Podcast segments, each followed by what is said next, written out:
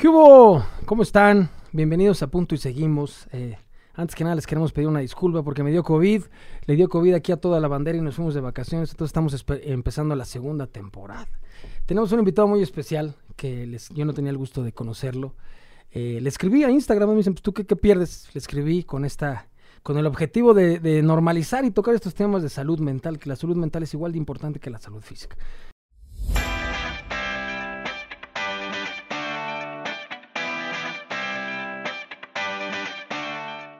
Entonces, un aplauso aquí al estudio, por favor, a Carlos Bello, hermano mío, TikToker, creador de contenido, excelente persona. Ya nos echamos unos tacos aquí al lado. ¿Cómo estás, bro? Hermano, gracias por la invitación y también una disculpa porque vengo muy desvelado. Este, tengo un socio chino y entonces nos turnamos quién se desvela. a mí me, tocó ayer. Y aparte, después de eso, eh, yo me dan, pues soy ansioso. Y no, pues no pude dormir por lo mismo. Hasta las 6 de la mañana cerré los ojos. Y pues me tuve que despertar como a las 9. Entonces, vengo un poco desvelado. Si no hablo tan fluidamente, espero que y los me ponen subtítulos, no hay falla. Que los editores me, hagan el paro así como AMLO. que, me pongan en, no, no te preocupes. en 1.5. Oye, pues mira, ahorita tocando este tema, ¿no?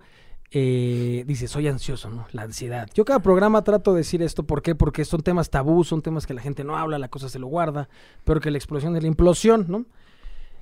La ansiedad es exceso de futuro, ¿no? La depresión es exceso de pasado. Entonces te dicen, ¿cuál es la solución? Vivir el aquí, el hoy el ahora. Se dice muy fácil, pero está muy complicado, ¿no? Está muy complicado porque no es algo que yo quiera. Estábamos hablando hace ratito del subconsciente que es tu peor enemigo y cuando tu subconsciente entra a tu consciente te afecta en todo, ¿no? En, todo, en todos los sentidos de tu vida espiritual, mental y hasta físicamente, porque la generación de hormonas o los desbalances químicos que puedes generar por eso mismo, pues te pueden afectar el resto de tu vida y no solo a ti, a las personas que te rodean porque eso también se puede llegar a contagiarnos. Si tú sabías que la ansiedad, la depresión, se puede contagiar. Sí, claro, es como hasta en las películas de terror, ¿no? El famoso pánico colectivo. Exacto. Por eso muchas veces ves una película en tu casa y sí estás friqueado, pero en el cine pues, te da más miedo porque están 65 güeyes asustados, ¿no? Sí, yo, yo estos temas la verdad nunca los había tocado.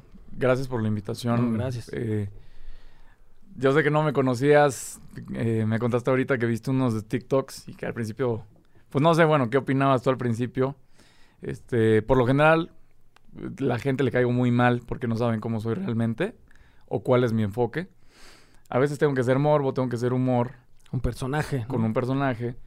Para que después vean lo que estoy haciendo. Mi enfoque es 100% social. Yo quiero dejar una marca en la juventud eh, mexicana, principalmente. En Latinoamérica, en general, pues, somos muy parecidos todos en Latinoamérica. Pero, pues, ¿de qué? Temas de inversiones, salud mental, salud espiritual. Yo a veces, a veces toco temas religiosos sin que se den cuenta, ¿no? Eh, yo soy y hablas desde tu experiencia. Hablo desde mi experiencia. Hablo temas que vienen en la Biblia sin que se den cuenta que, que vienen en la Biblia. Yo no hablo de religiosidad, no hablo de espiritualidad así como tal, sino que con objetividad los voy encaminando a que, oye, a ver, estás teniendo este, este y este problema, tus soluciones las tienes ya enfrente de ti, pero el problema es que te estás fijando en tus problemas, no en tus soluciones. Cuando te si te, te, ciegas y te fijas únicamente en tus problemas, ¿qué pasa? Lo que dices, depresión. Estás viviendo el pasado y viene la ansiedad, tu futuro, no sabes qué vas a hacer. Claro que es súper difícil vivir en el presente. Yo ayer no pude dormir por lo mismo. También soy hiperactivo y como que en mi mente... Baterista. Baterista igual que tú. este, no, no, no famoso como tú, ¿verdad? Pero este, soy apasionado de la música, sí. Y cuando justamente por esa clase de cosas, ¿no? La batería, jugar fútbol, eh, salir, ¿no? es la manera de poder descargar todo esto que traes, ¿no? Es lo que me ayudaba. Llega la pandemia. Yo tenía una novia, pues, que también sufría, bueno, que eh, yo no entendía bien el tema mental. Ella me ayudó a entenderlo un poco más. Porque yo estaba ya teniendo ataques de ansiedad. ¿Ella te ayudó a entenderlo porque tú tenías broncas o que entendieras las broncas que tenía ella? Eh, yo, tenía broncas. Ah. Yo tenía broncas y justo así también empecé con el personaje de TikTok.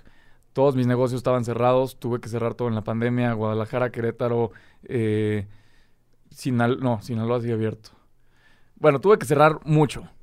El chiste es que cuando comienza todo esto, llegan pues rentas, eh, eh,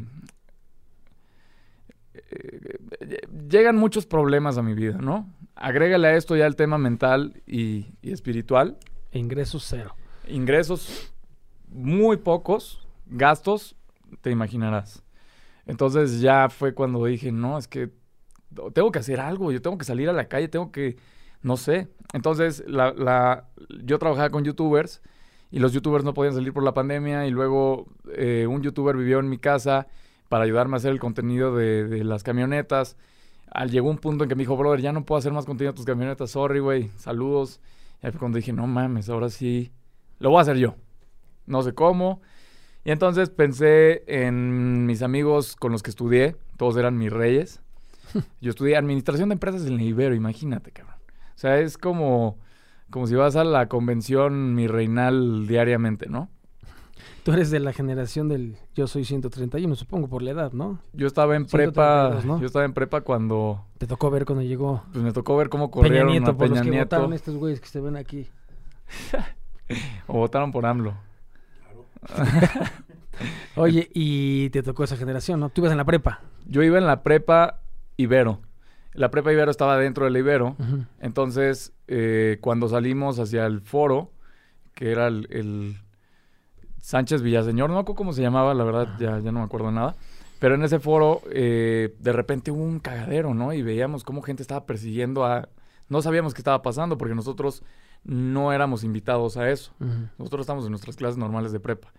Vemos ya de repente a Peña Nieto, todos sus escoltas, lo metieron a un baño de mujeres y ahí empezó todo el cagadero.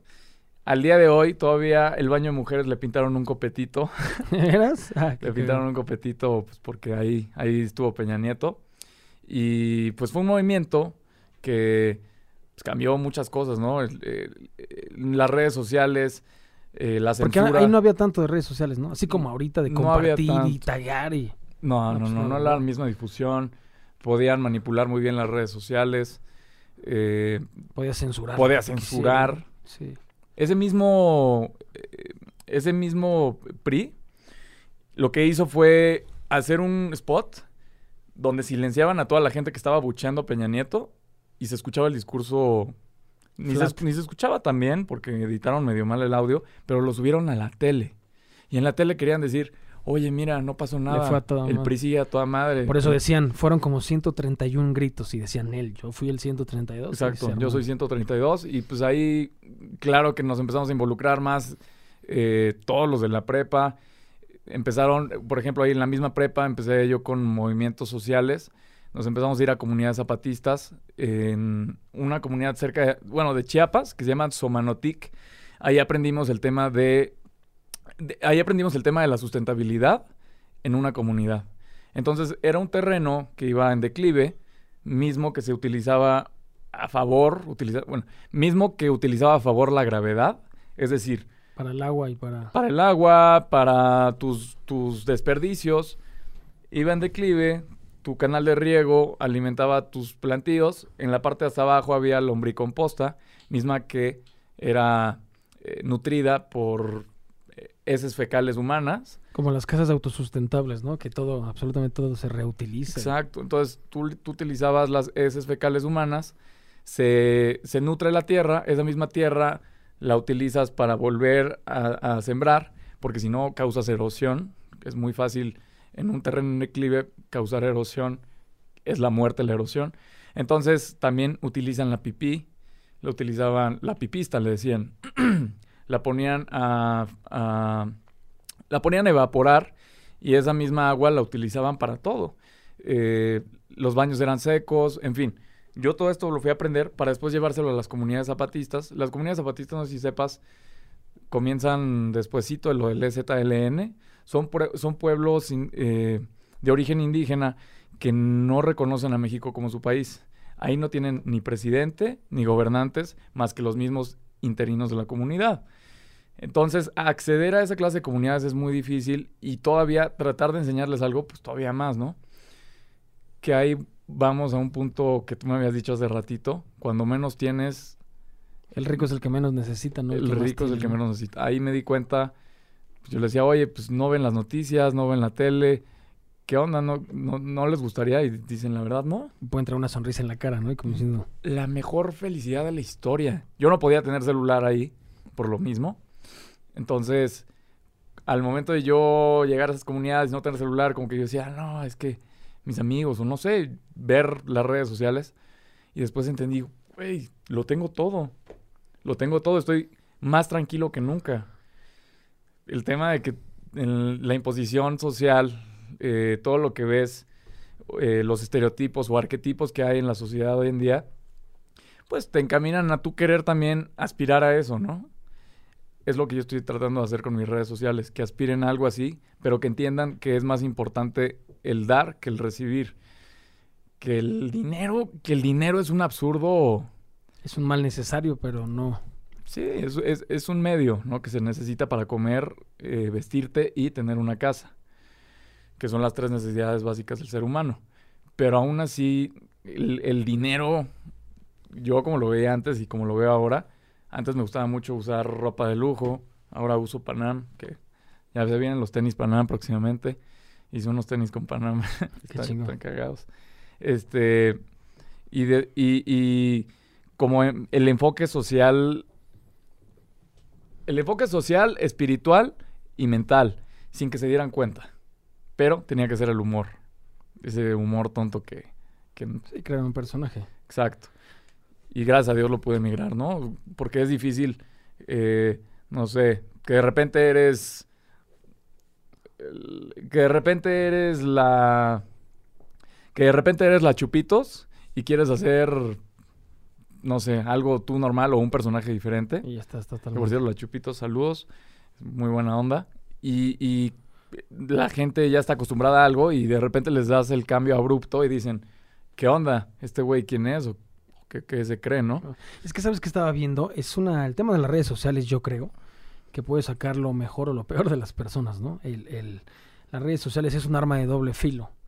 Eh, tú tienes una responsabilidad muy grande, como yo lo veo, pues tienes 6 millones de seguidores. Si tienes 6 millones de seguidores, no es que sea una responsabilidad como tal, pero yo, yo sí creo que, que si puedes trascender en la vida de las personas, qué chingón que sea para algo bien, ¿no? Las redes sociales, los haters se, se ponen, yo, yo veo cada comentario de tanta furia, ¿no? Pero pues como pues avientan, como se avientan la piedra y esconden la mano, es muy fácil pero qué bueno que hables de estos temas. Yo cuando te vi la primera vez, pues no, no me caíste bien, porque pues, yo no sabía que era un personaje. Yo te veía hablando como un mi reizote y hablabas de dinero y todo. Dije, pues yo, yo por la edad que tengo, que no estoy tan ruco, pues ya el TikTok, o sea, sí lo uso, y, pero luego estoy medio forever, no sé ni cómo usarlo, pero a lo que voy es... Vas a decir, ¿qué, qué le voy a hacer caso chamaco Ajá, pendejo? Sí, güey, yo, que pero yo de ya- repente... Yo estuve en Lollapalooza y en... y de repente empecé a ver videos que hablabas chingón con la gente y, y eso me latió. Dije, órale, qué chingón, porque pues bien o mal estás utilizando eso para un, para un, para un fin, ¿no? Sí, es más, más que nada, yo no quería hacer esto público, todo lo que hago social, porque mucha gente va a decir, ah, nada más estás utilizando la vulnerabilidad sí, de la gente para hacerte famoso. Pero no, lo estoy haciendo para que se den cuenta lo fácil que es poder ayudar y lo sencillo que, eh, más bien, lo accesible que está para cualquiera poder cambiarle la vida completamente a alguien, sea tu vecino, tu tía, tu abuela, eh, un amigo, una palabra, un consejo, en serio te puede cambiar completamente la vida. Y es lo que estoy tratando de hacer justamente porque a mí me habría encantado que a mis 18 años alguien me hablara y me dijera todo lo que les estoy diciendo yo a ellos. Yo no habría cometido tantos errores, no, había, no habría caído no en, por ejemplo, alcohol, que el alcohol me quitó... bueno, ¿Tú, ¿Tuviste broncas de alcohol? Tuve broncas de alcohol eh, no graves, pero eh, me hacían improductivo en mi vida. Me hacían desenfocar, me hacían que mi subconsciente sacara lo peor de sí. cruda moral, ya me imagino. No, pues imagínate. Entonces ya eh, opté yo definitivamente por alejarme, ¿no? De, de muchas cosas, inclusive de muchos amigos, inclusive de mi familia, a cierto punto de decir, Gente tóxica, ¿no?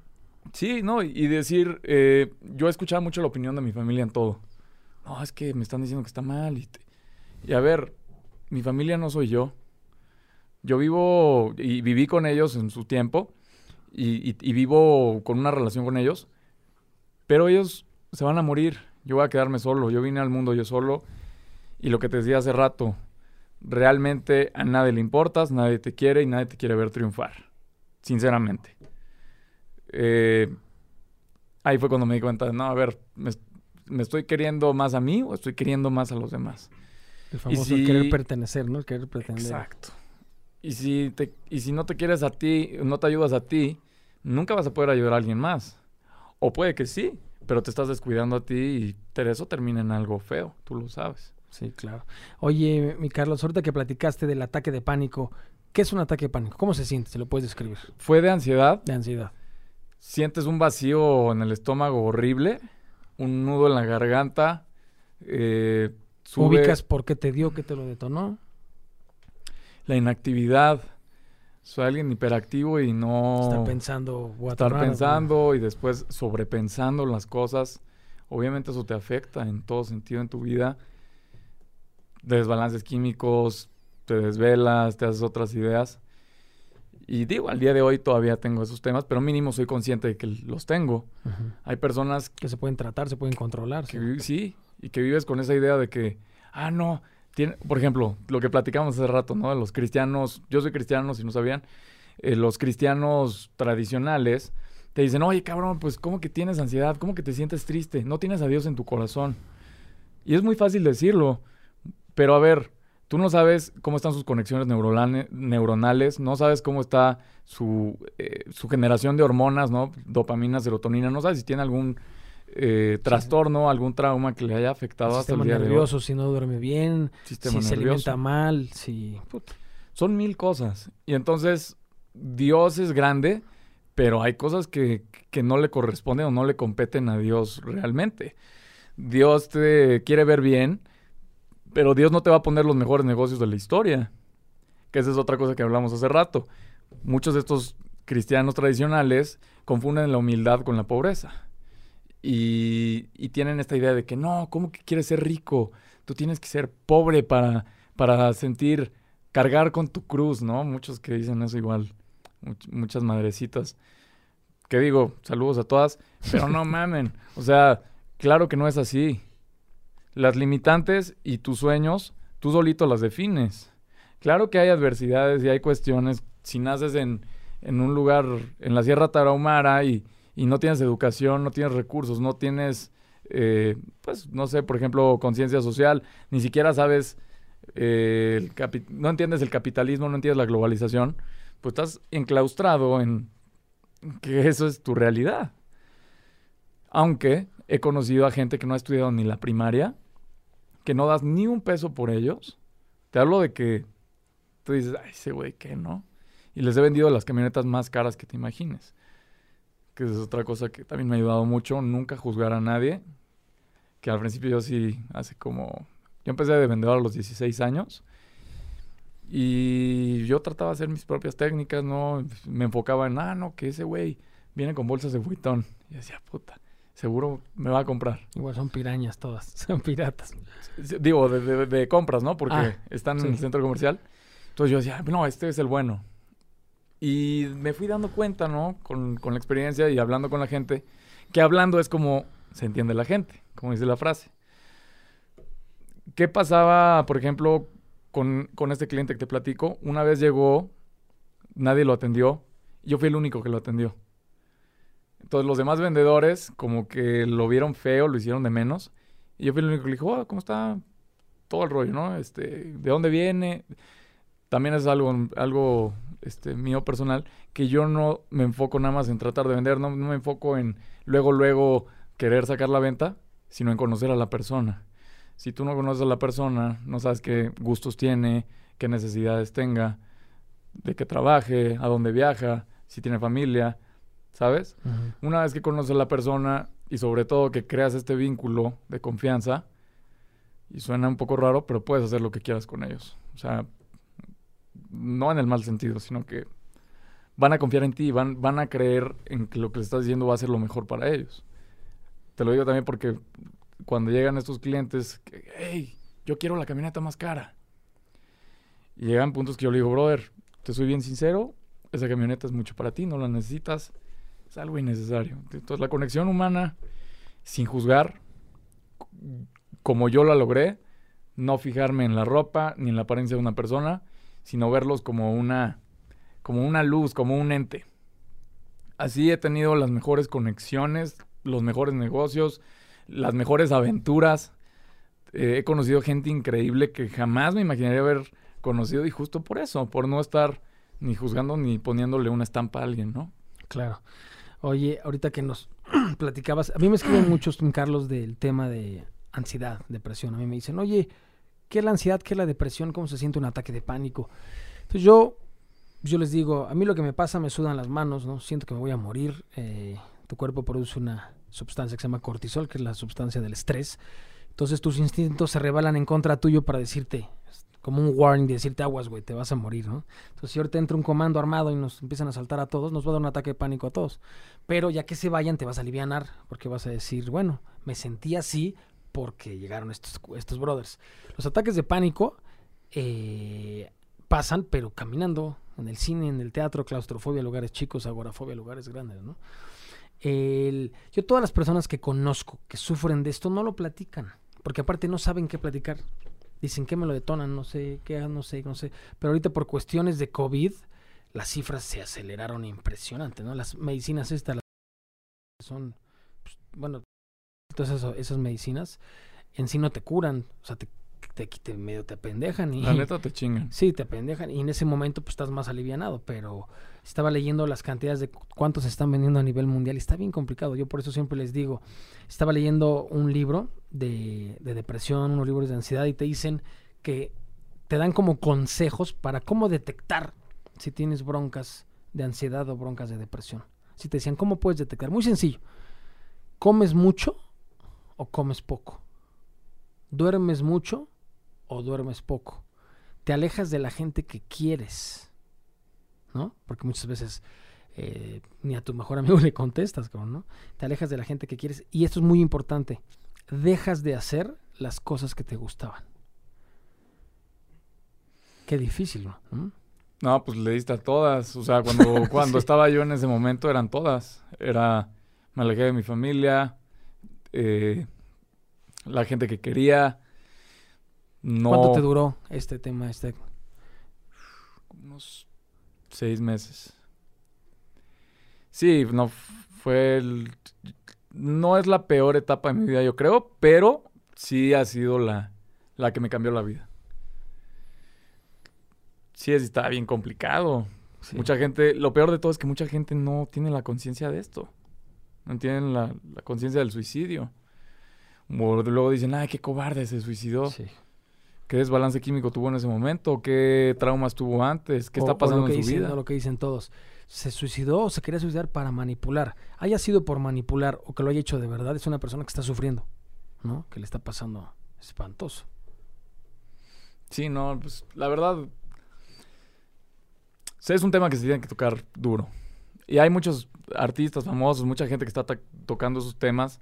Porque claro que en la pandemia, bueno, ya lo dijiste, fue la explosión eh, de más casos, ¿no? Más indicios de depresión y ansiedad que ha habido en toda la historia. Y de suicidios, también la tasa de suicidios, inclusive en adolescentes, no sé si la viste. Sí. sí. en México la segunda causa de muerte de jóvenes de 15 a 29 es el suicidio. Eh, a mí me gusta mucho el fútbol americano. Yo soy totalmente fanático y del mejor equipo, los Bills de Buffalo, que están medio idiotas, pero... Y ahorita este Prescott, ¿no? El quarterback de Dallas, eh, le hicieron un zoom en una foto y en el casco tiene un letrero que decía Ask for Help y un, y un número, y también se lo ponen aquí en las pulseritas. Y le están metiendo muchos millones, muchos millones de dólares a la cuestión de, la salud mental, ¿no? Eh, Qué bueno que lo están haciendo ya. Sí, era hora. Sí, platicamos hace rato ya que todos conocemos a alguien. Desgraciadamente todos conocemos a alguien que se ha suicidado. Eh, yo no conozco a alguien que no conozca a alguien que se ha suicidado, ¿no? Y el problema es que cuando pasa algo así, pues ¿qué es lo primero que piensas? ¿Por qué no lo ayudé? ¿Por qué no me dijo? Qué pude haber hecho, pero el rato es, sí te lo dijo, nomás que no supiste entenderlo y lo que hace falta es información, ¿no? Esta es una enfermedad solitaria, esta es una enfermedad que, te la, que la gente se la lleva se la lleva solita. Hay una frase aquí que usamos mucho en el programa que si quieres llegar rápido ve solo, pero si quieres llegar lejos ve acompañado. Yo por eso con mi experiencia, que aquí no somos psicólogos, psiquiatras, no somos terapeutas, lo que hacemos es compartimos experiencias, lo que decimos nosotros es, no te lleves esto solo, no te lo guardes, no, lo retroalimentes con más miedos, no lo retroalimentes con más inseguridades. Sácalo, drénalo, no te lo guardes. Sí, a ver, esto va para los panas. Hablen las cosas con alguien con quien puedan acercarse, con quien se puedan abrir. Es mejor que lo saquen a que todo el tiempo vivan con el miedo a el qué dirán. Que van a, todos van a pensar mal de mí, de haber sufrido, no sé, un acoso sexual, un Abuso. un abuso sexual. Este. No. Es mejor que, que- que se lo platiques a alguien y lo saques de tu organismo, de tu mente, de tu espíritu. Que somos mente, espíritu y cuerpo, ¿no? En las tres cosas va a afectar. A huevo, sí o sí. ¿Por qué? Porque no te estás fijando en, en qué sigue. Te sigues quedando en el pasado. Y el pasado sirve para dos cosas. O te traumas o lo usas de experiencia. No sirve para nada Y más. catapulta. Pero si te quedas en el pasado, pues, brother, pues mejor júntate con, con el... ¿cómo, cómo se llamaba este cabrón? El Doc. el De Back to the Future. sí, pues no. O sea, no sirve de nada el pasado. Te va a servir de experiencia o trauma. Sí. Yo prefiero usarlo de experiencia. Les recomiendo que lo usen de experiencia. Sí, la verdad, sí. Oye, te quería platicar que acabo de ver en las, que, que creo que eso nos impactó a todos, ¿no? Que se suicidó la Miss Universo Se hace como cuatro o cinco días. Y se aventó del piso 60 de, creo que una torre de Nueva York. Creo que ella vivía en el 9 y se subió al 60 y se aventó. Y pues empiezo a leer las redes sociales del post, porque aparte ella dejó un, como que escribió en su Instagram una frasecita como eh, I'm gonna be free, o no ah, escribió una cosita así muy... Y empiezo a leer todo el hate que le escriben a la chava, ¿no? Cómo la juzgan con tanto odio, o sea, y decir, no tienes ni idea lo que está sufriendo, lo que está pasando, ¿no? Una, no tienes por qué juzgar a alguien. ¿Quién eres tú para juzgar a alguien? que- Además ya se murió, eso, no? ya déjenla en paz, ¿no? Ya que, que en paz descanse, cabrón. Y, y empiezo a ver los comentarios de, de, de qué cobarde. Digo, a ver, güey, o, o, eh, todo lo que dejas. Y, y yo por eso no, no, no, no, no, nunca juzgo a nadie que tome esa decisión, ¿no? Porque es, es una decisión súper, súper, súper, súper complicada. Y vuelvo al tema de las iglesias y la gente que trata de acercarte a lo espiritual. Que son las primeras muchas veces en juzgarte. No, yo soy tatuado también como tú. No tan rayado, ¿verdad? Pero No tan Mara Salvatrucha. no como- tan mala salvatrucha. así. este, pero me juzgaban por tatuarme, me juzgaban por llegar a tomar alcohol, me juzgaban por cómo hablo. Yo digo groserías. Y me vale tres hectáreas de verga decir groserías. El único que me preocupa que me juzgue es Dios. El número de seguidores me vale completamente pito. Mis seguidores me importan, ¿no? Como personas, como... Porque me llegan muchos mensajes suicidas. Les he tenido que llamar por teléfono a, chavos. Oye, hermano, a ver, ¿qué está pasando? Cuéntame, te escucho. Aquí estás con alguien en confianza, échamelo todo. También dedicarle tiempo a eso es complicado. No sabes cuántos mensajes me llegan. Y una vez subí un TikTok de eso, me llegaron 35 suicidas. Entonces es... ah, eh, a ver, vamos a echárnoslo de uno en uno. A ver si no se me petatea uno antes de que termine de hablar con todos los demás, ¿verdad? Y ya tener eso en, como en ti, esa responsabilidad social, mismo que yo siempre trato de decirle a otros influencers, porque hay, hay una diferencia grande entre un influencer y un creador de contenido. Un creador de contenido es alguien que te va a entretener, o te va a informar, o te va, no sé, despejar tantito. Un influencer va a influenciar en tu vida. Es una eh, gran, gran, gran diferencia. Entonces, también hay creadores de contenido que influencian. Puede ser negativa o positivamente. Pero las semillas que se siembran, a huevo florecen. Bueno, si están en buena tierra, ¿verdad? Te puede florecer algo malo y algo bueno. Yo por eso tengo tatuados los valores, que siempre se los enseño. Es la, no sé, como la quincuagésima vez que los enseño. Es el valor del perdón, el valor del amor, que es un corazón, pero parece un testículo, y el valor del trabajo. El que no trabaje, que no coma, dice la Biblia. Lo único eterno, ¿Qué figura es esa? ese es un 7 a la 70. No, ahí está. Es un jocho. Ah, es que te iba a decir, parece un coche, me voy a ver muy naco. sí. Es un jocho Ah. en Villahermosa cuando me fui a emprender allá. Pasé hambre, duro. Entonces tenía que comer jochos tres veces por día, como durante tres semanas, dos semanas. Y pues, no está mal, digo, es una experiencia, pero siempre que me acuerdo es, a ver, cabrón, levántate y friégale. Que también muchos me preguntan, ¿cómo lidias con cuando tienes esos pensamientos negativos, cuando no tienes ni ganas de levantarte de la cama? Sí. El- la Y etapa está más complicada difícil. del día cuando te despiertas. Sí. ¿No? Porque también mucha gente lo primero que hace cuando se levanta es agarrar esta pendejada. Que es lo peor que puedes Lo hacer. último que hace cuando se duerme. Y lo último que hace cuando se duerme. Y digo, no, no, me, no me saco de eso. A veces yo también soy. Porque a veces me despiertan las llamadas, ¿no? De que a las 7 de la mañana, hey, tenemos que hacer este cargo, ta, ta, ta, ta, ta, o tenemos que mandar esa factura, no sé. Entonces, ya de ahí cuelgo y pues ya checas todos los mensajes. Y, y más ahora, pues con este tema de que soy este influencer y aparte, pues mis actividades laborales, pues se me junta mucho, ¿no? Pero no me estaba tomando a veces el tiempo yo ya de pensar en mí. Que, que también es importante que piensen en sus miedos. Muchos quieren pensar en las cosas bonitas, en los sueños, en las cosas que tienen, pero no se van más adentro, no se van en cuáles, cuáles son tus traumas, cuáles son tus miedos, qué, qué te ha afectado, porque sentirse triste también es importante, ¿no? La- eh, no el llorar. Hace rato hablábamos de, de que gesticulas, ¿cuánt- ¿cuántos músculos? Más de 40 músculos cuando ríes. Cuando te Y ríes, se ¿no? oxigena la sangre y empiezan a las neurotransmisores de la felicidad, oxitocina, dopamina, serotonina y endorfinas. Cuando Por eso yo siempre subo videos de risa, pues para que mínimo hay 16 segundos pasen un buen momento la banda. Yo también trato de hacer eso y mucha gente no sabe. A veces yo estoy mm, carcomiéndome en, que me siento bien mal y, tengo pensamientos súper negativos. Quizás no destructivos, pero sí negativos. Y tienes que ser consciente de esos pensamientos y, atacarlos de frente, tú solito. O busquen ayuda psicológica, psiquiátrica, eventualmente si la necesitan. Es muy importante.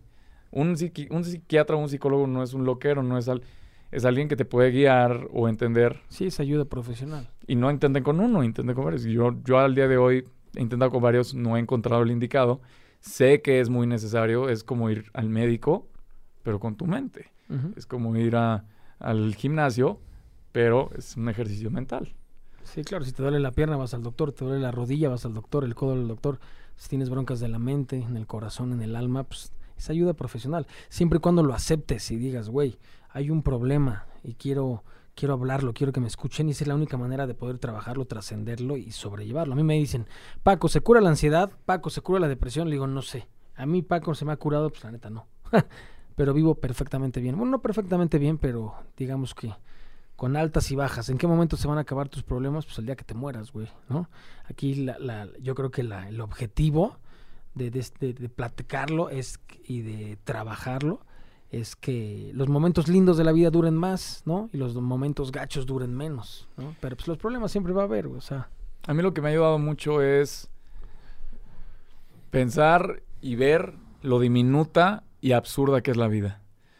Cuando tengo un problema así bien grave, digo, puta, ¿cómo le hago? Y me encierro y empiezo a ver escenarios positivos y negativos. Mi mente, desgraciadamente, construye escenarios negativos y positivos de lo peor y de lo mejor, pero inmediatamente. Entonces voy viendo las variables y todo eso, y de repente ya me encerré y ya estoy en el escenario de que, ¿cómo voy a llamar a mi hijo? No, y, esa, nada que ver sí, claro. me salgo a la, al, al- al- a la intemperie, volteo a ver el cielo, veo las estrellas y pienso lo chiquita, la mirruñita que es la Tierra comparado con el universo. Y todavía más chiquito es mi problema. Es una estupidez mi problema. Entonces digo, a ver, la única, lo único que no tiene solución en la vida es la muerte. ¿no? Definitivamente. Y yo la muerte, para mí, yo como lo veo, es... pues, es- o sea, el, el vivir, Termina una etapa y empieza el vivir es Cristo y, lo de- y la muerte o el resto es ganancia. ¿Por qué? Pues porque yo creo en Dios, yo ve- veo la muerte, me preguntabas hace rato, oye, ¿no te da este, ¿por qué no traes un blindado tú ahorita, no? Que a veces sí uso blindado cuando mm, voy a mover algo o voy a salir muy noche. Pero el que nada debe, nada teme, ¿no? Y, si Dios está conmigo, ¿quién va a estar contra mí? O sea, la neta... Y, y he visto gente que me quiere asaltar. Y los he visto a los ojos. Ah, Eso sí me lo enseñó mi papá. Mi papá me mandó al metro de la Ciudad de México cuando yo tenía seis años, solo. Me dijo, brother, aprende a moverte en metro. Y mi mamá pues decía, oye, no mames, unos niños, ¿cómo los mandas? Me puso a trabajar a los siete años. Entonces, él, él me fue forjando para entender la vida dura, ¿no? Me mandaba a, las misiones, a, las comunidades más pobres y, y, necesitadas que te imagines. Te hablo de Chiapas, Sierra Tarahumara, eh, Cruz de Lota en, en Sinaloa, en Mexicali, ¿no? Comunidades que estaban sufriendo feo. Entonces lo que hacía mi, mi, papá, mi abuelo, mi abuelo era un empresario que decidió dedicar su vida al ministerio y eh, poder construir y predicar la palabra de Dios a más comunidades. Que nuevamente la palabra de Dios quizás no les sirva a ustedes, a mí me ha servido muchas cosas. Lo más importante que yo hago es el ejemplo en tu vida cotidiana. El estar, ayer estaba manejando un coche un amigo y le digo, oye, ¿qué pedo con este rosario? ¿Sí, lo, ¿Sí te lo echas o no? Y me dijo, pues sí, de vez en cuando. le dije, ah, y, ya con un rosario ya, ya te vas al cielo, ¿qué? ¿O con cuántos te vas al cielo? de broma, ¿no? Obviamente. Me dijo, no, pues es que tienes que aventarte ta, ta, ta, ta, ta, y cinco aves marías. Y yo, ah, qué cagado. Este... Y ahí, fue cuando me puse a pensar, qué absurdo creer que un poema o una, un rezo te va a llevar a sentirte mejor o a estar bien o a sentirte tranquilo, cuando realmente tu conexión con Dios, cuando tú hablas con Él, que es algo que hablamos hace ratito también, que yo llegué a estar bien borracho o, o llegué a probar weed y yo decía, güey, ¿cómo voy a, cómo, cómo me voy a atrever a hablarle a Dios ahorita? Me va a dar hasta pena. En este estadazo como los de estos güeyes. Sí, no, no, no, no. Y, y perdí, te digo, mucho tiempo y perdí, eh, pues hasta oportunidades que me llegaron en la vida que las dejé ir por, por tonto, ¿no? Entonces ya después dije, si me enfoco en, en, en producir más, en, en crecer más yo personalmente, en lugar de complacer a los demás, de que los demás se sientan bien, de que eh, mi familia esté orgullosa de mí, voy a vivir súper a toda madre. Lo empecé a hacer. Al día de hoy, con mi familia me llevo increíble, pero su opinión me vale pito. Si yo dejo que la opinión de alguien afecte o rija mi vida como ellos quieren que la viva, en la Biblia dice que vamos a vivir entre 70 años, aproximadamente es el promedio dice que después de los 70 ya todo es pesado y es difícil, ¿no? Si solo tengo 70 y tengo 27 ahorita, me quedan 50 y destino ese tiempo a lo que la gente crea y piense de mí, pues ¿para quién estoy viviendo? ¿Para ellos o para mí? Pues, solito me voy a petatear, me voy a ir con una mano adelante y una atrás. Como llegaste.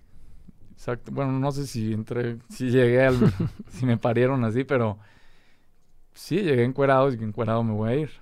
Claro. Entonces ya el, el, tiempo de mi vida, el dinero, que es otra cosa que hablamos hace rato, eh, los problemas, yo ya vivo a gusto. Ya veo la muerte como un regalo y no como un castigo.